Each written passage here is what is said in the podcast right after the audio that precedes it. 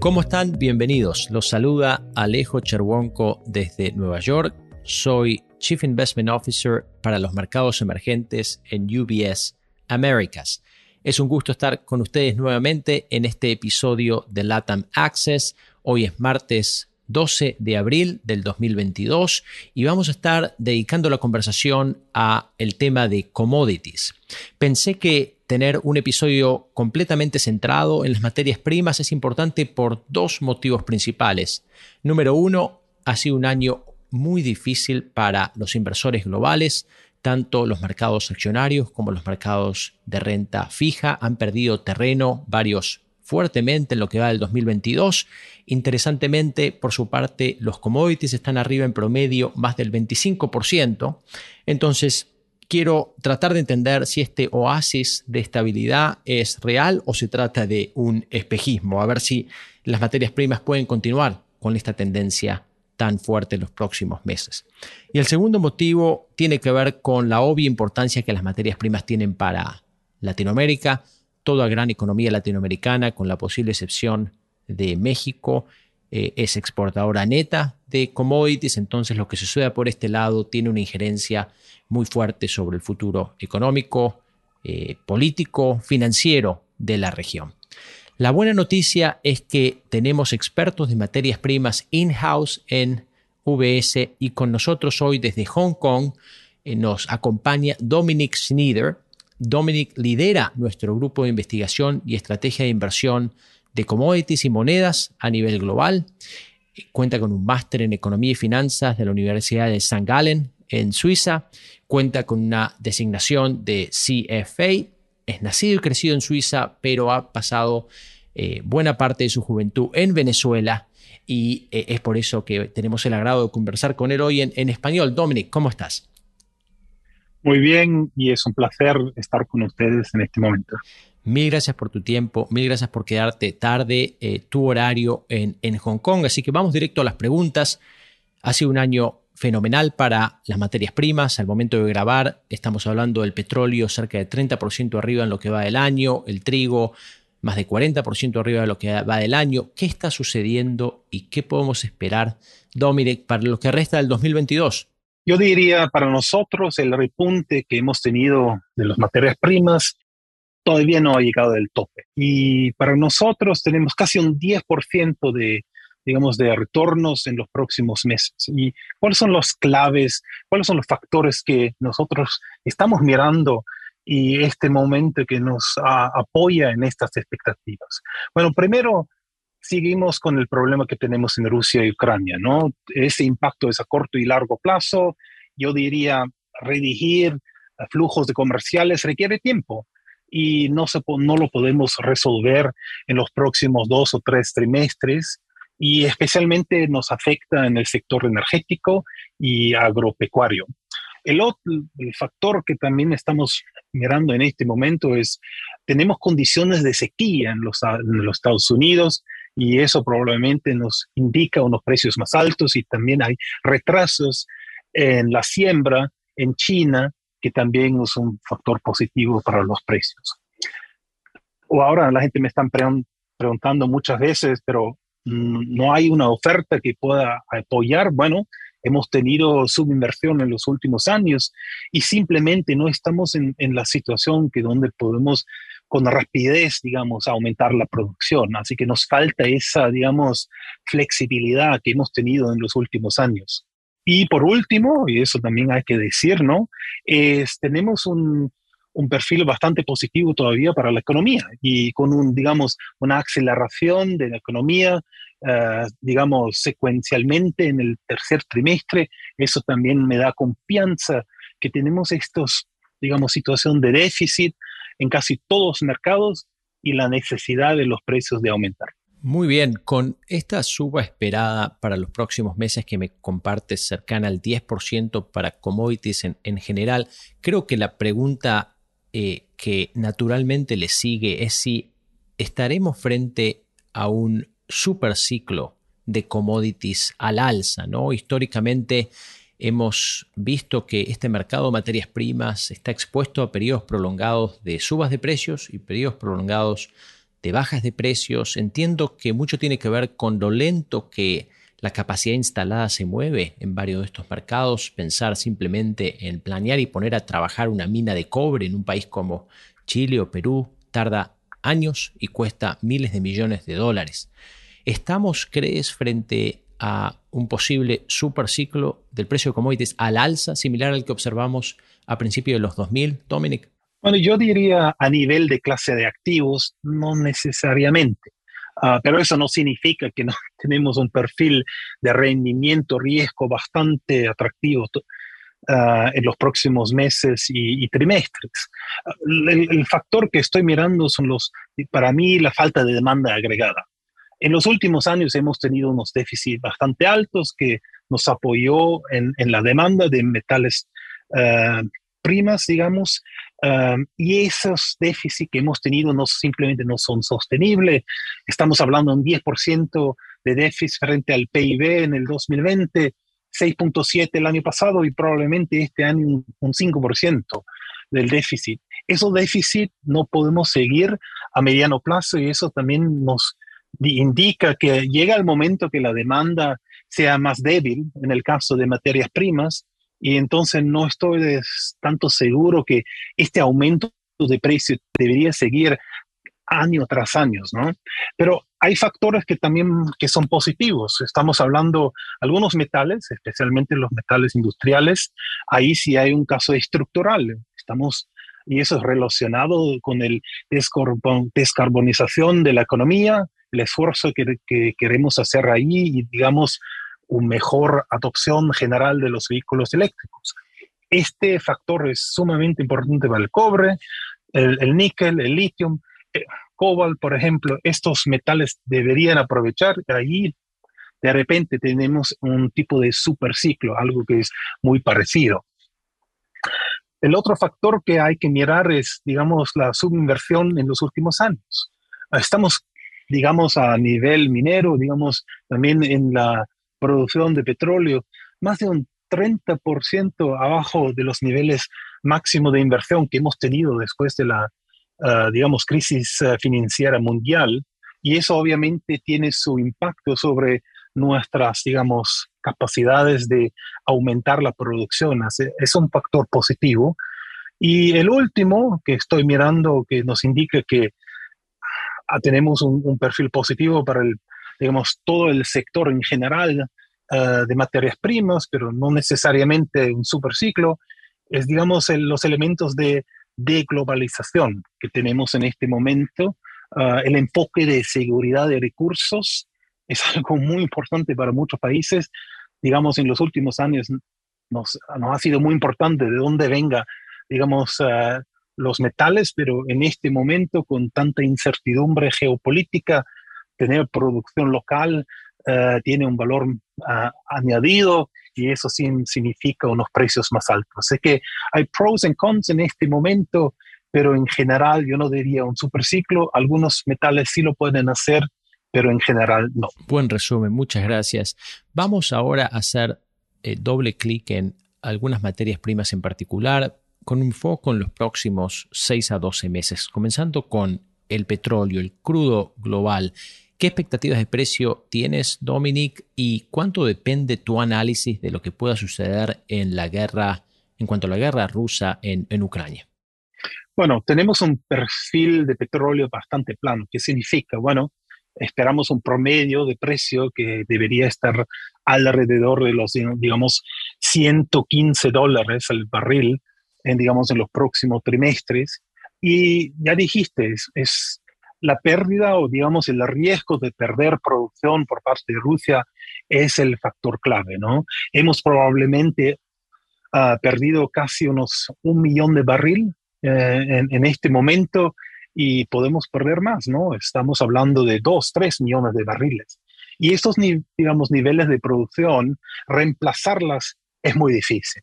Por, y sacar, digamos, reservas estratégicas que hemos escuchado en, las noticias no son la solución. De repente nos permite, digamos, mantener el, los topes de los precios a corto plazo, pero a mediano plazo no estamos, ah, digamos, eh, resolviendo el, problema, porque simplemente lo que estamos vendiendo hoy hay que comprarlo nuevamente en el 2023 y eso significa tenemos una demanda artificial en, el próximo año que nos eh, da un precio más alto.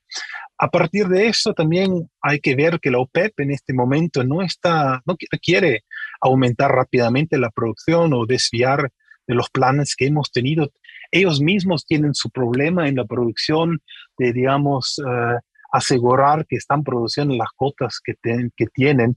Así que aquí también la oferta no está en capacidad de aumentar rápidamente en el caso nos, que vamos a perder más producción por parte, digamos, eh, de Rusia.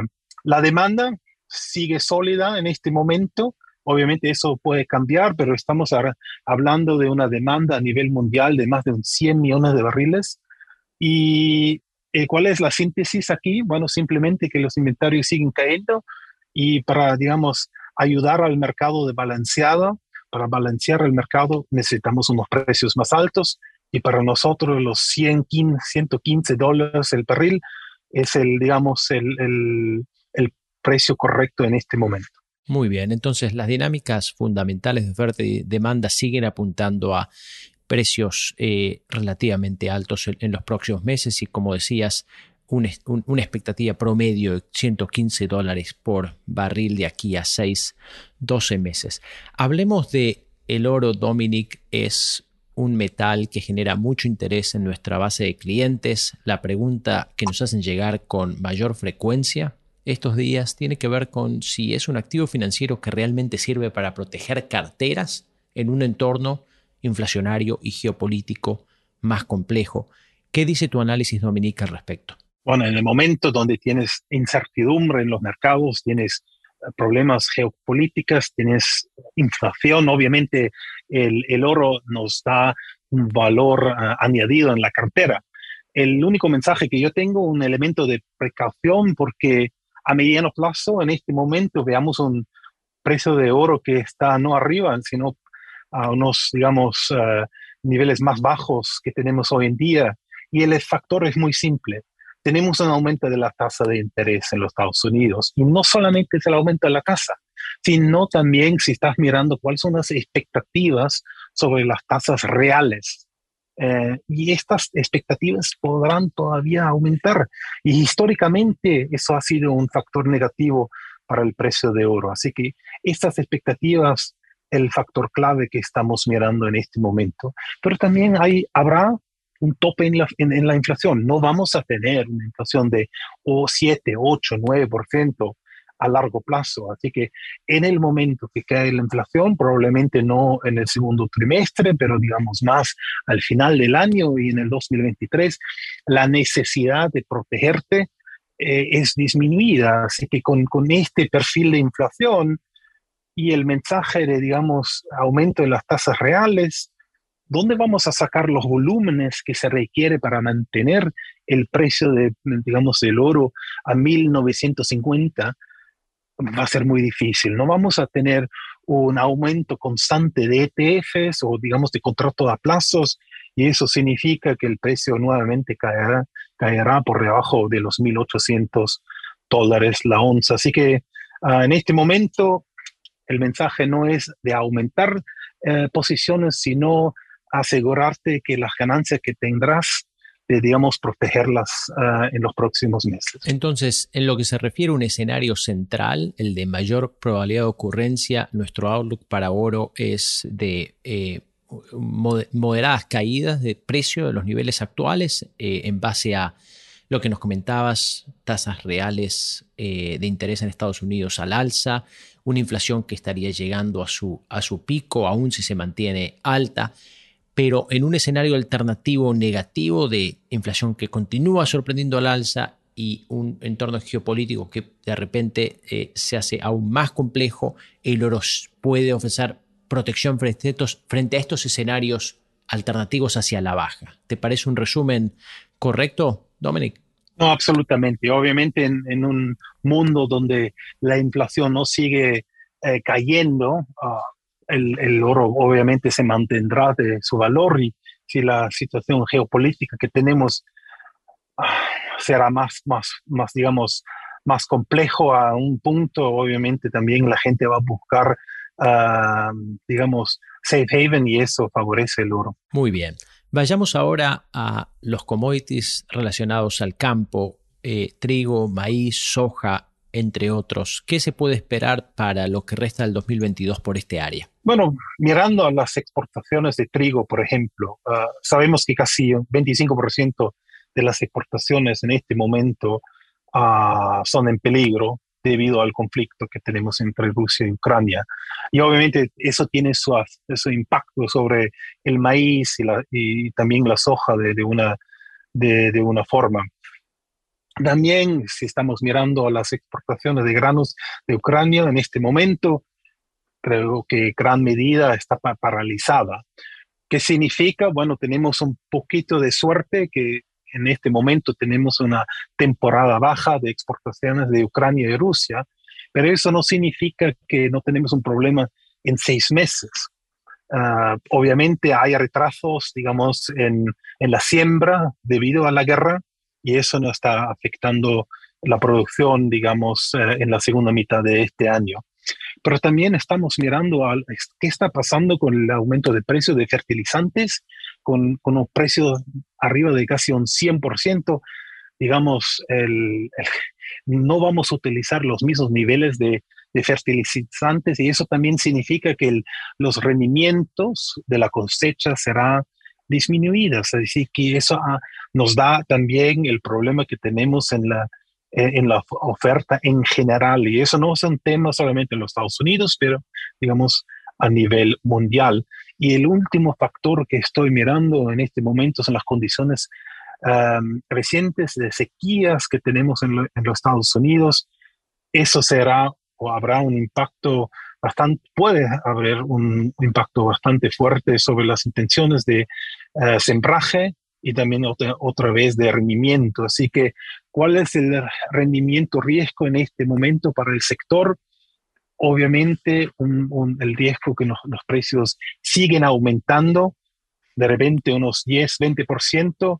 Obviamente, mucho depende de la cosecha que tenemos en los Estados Unidos, pero los riesgos están ahí, que vamos, necesitamos unos precios más altos, porque, ¿sabes qué? La demanda sigue siendo fuerte y en este momento todo el mundo quiere más, tener más stock, eh, más inventarios para protegerse, así que una fuerte demanda, riesgo en la oferta y el bias que tenemos es para arriba. Interesante, unos desarrollos eh, que son relativamente constructivos para, para el outlook de varias economías latinoamericanas. Y para concluir, Dominic quería poner el foco en metales industriales tales como el cobre, en tu análisis, ¿qué nos espera para los próximos meses? Para el sector en general tenemos un perfil bastante positivo, tenemos casi un rendimiento entre 10 a 15%, digamos, sobre los próximos seis meses.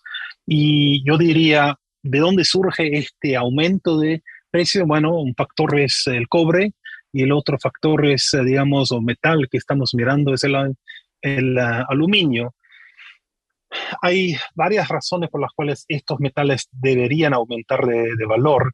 Ah, primero, en el caso de cobre, estamos hablando otra vez de la descarbonización de la economía mundial y eso significa que la demanda sigue fuerte de esta parte de los vehículos eléctricos que se requiere mucho más cobre frente, digamos, a los coches tradicionales que tenemos y por eso tenemos un perfil en nuestra oferta y demanda, un déficit en el 2022, pero también 2023. Estamos hablando de un por ciento de la demanda déficit. Ahora me vas a decir, mira, Dominic, eso no es mucho, pero eh, una caída en, digamos, en los inventarios debido a un por ciento de déficit en, en, el mercado es mucho. Ya en este momento no, no tenemos suficiente inventarios. Así que, y esta presión para mí nos indica que se requiere una, una reducción en la demanda, en el crecimiento de la, de la demanda de cobre. Y la única forma de, digamos, asegurar que eso pasará es un precio más alto y por eso estamos hablando de los 12.500 dólares la tonelada. El caso del aluminio un poco diferente. Aquí es la disposición, digamos, de China de no aumentar la producción porque simplemente tienen un programa de conservación de energía y no están interesados de aumentar porque tenemos el, déficit, no está en China, el déficit está afuera de China, especialmente en Europa, con los precios más altos que teníamos, los precios más altos energéticos. Ah, Europa no es competitivo, hemos tenido una caída en la producción de aluminio y creo que esta situación no se, eh, no se puede resolver en este trimestre, tampoco para el año, ah, digamos, para el fin de este año. Así que con un déficit ahí también, la única forma de ayudar al mercado para estar más balanceado es un precio más alto. Así que ahí estamos mirando a un precio de aluminio a 4 mil dólares ah, la tonelada en la segunda mitad de este año. Así que factores bastante de oferta, pero también demanda que favorece unos precios más altos, aunque la economía tendrá algunos problemas económicos que a nuestro punto de vista debería solamente ser a corto plazo. Dominic, muchísimas gracias. Se nos ha acabado el tiempo. El panorama que nos has pintado respecto al outlook de precio de commodities para este año es bastante constructivo. No queda claro aún si estamos frente a un superciclo. El tiempo eh, eh, nos informará mejor en, ese área. Eh, pero a los oyentes ha sido un gusto estar con nosotros. Por favor, manténganse en contacto a través de las redes sociales, eh, nos pueden escribir a través, de, a través de LinkedIn, nos dejan sus comentarios, sus sugerencias. Muchísimas gracias por participar. Dominic, gracias por estar con nosotros hasta tan tarde, hora de Hong Kong. Ha sido un placer, gracias.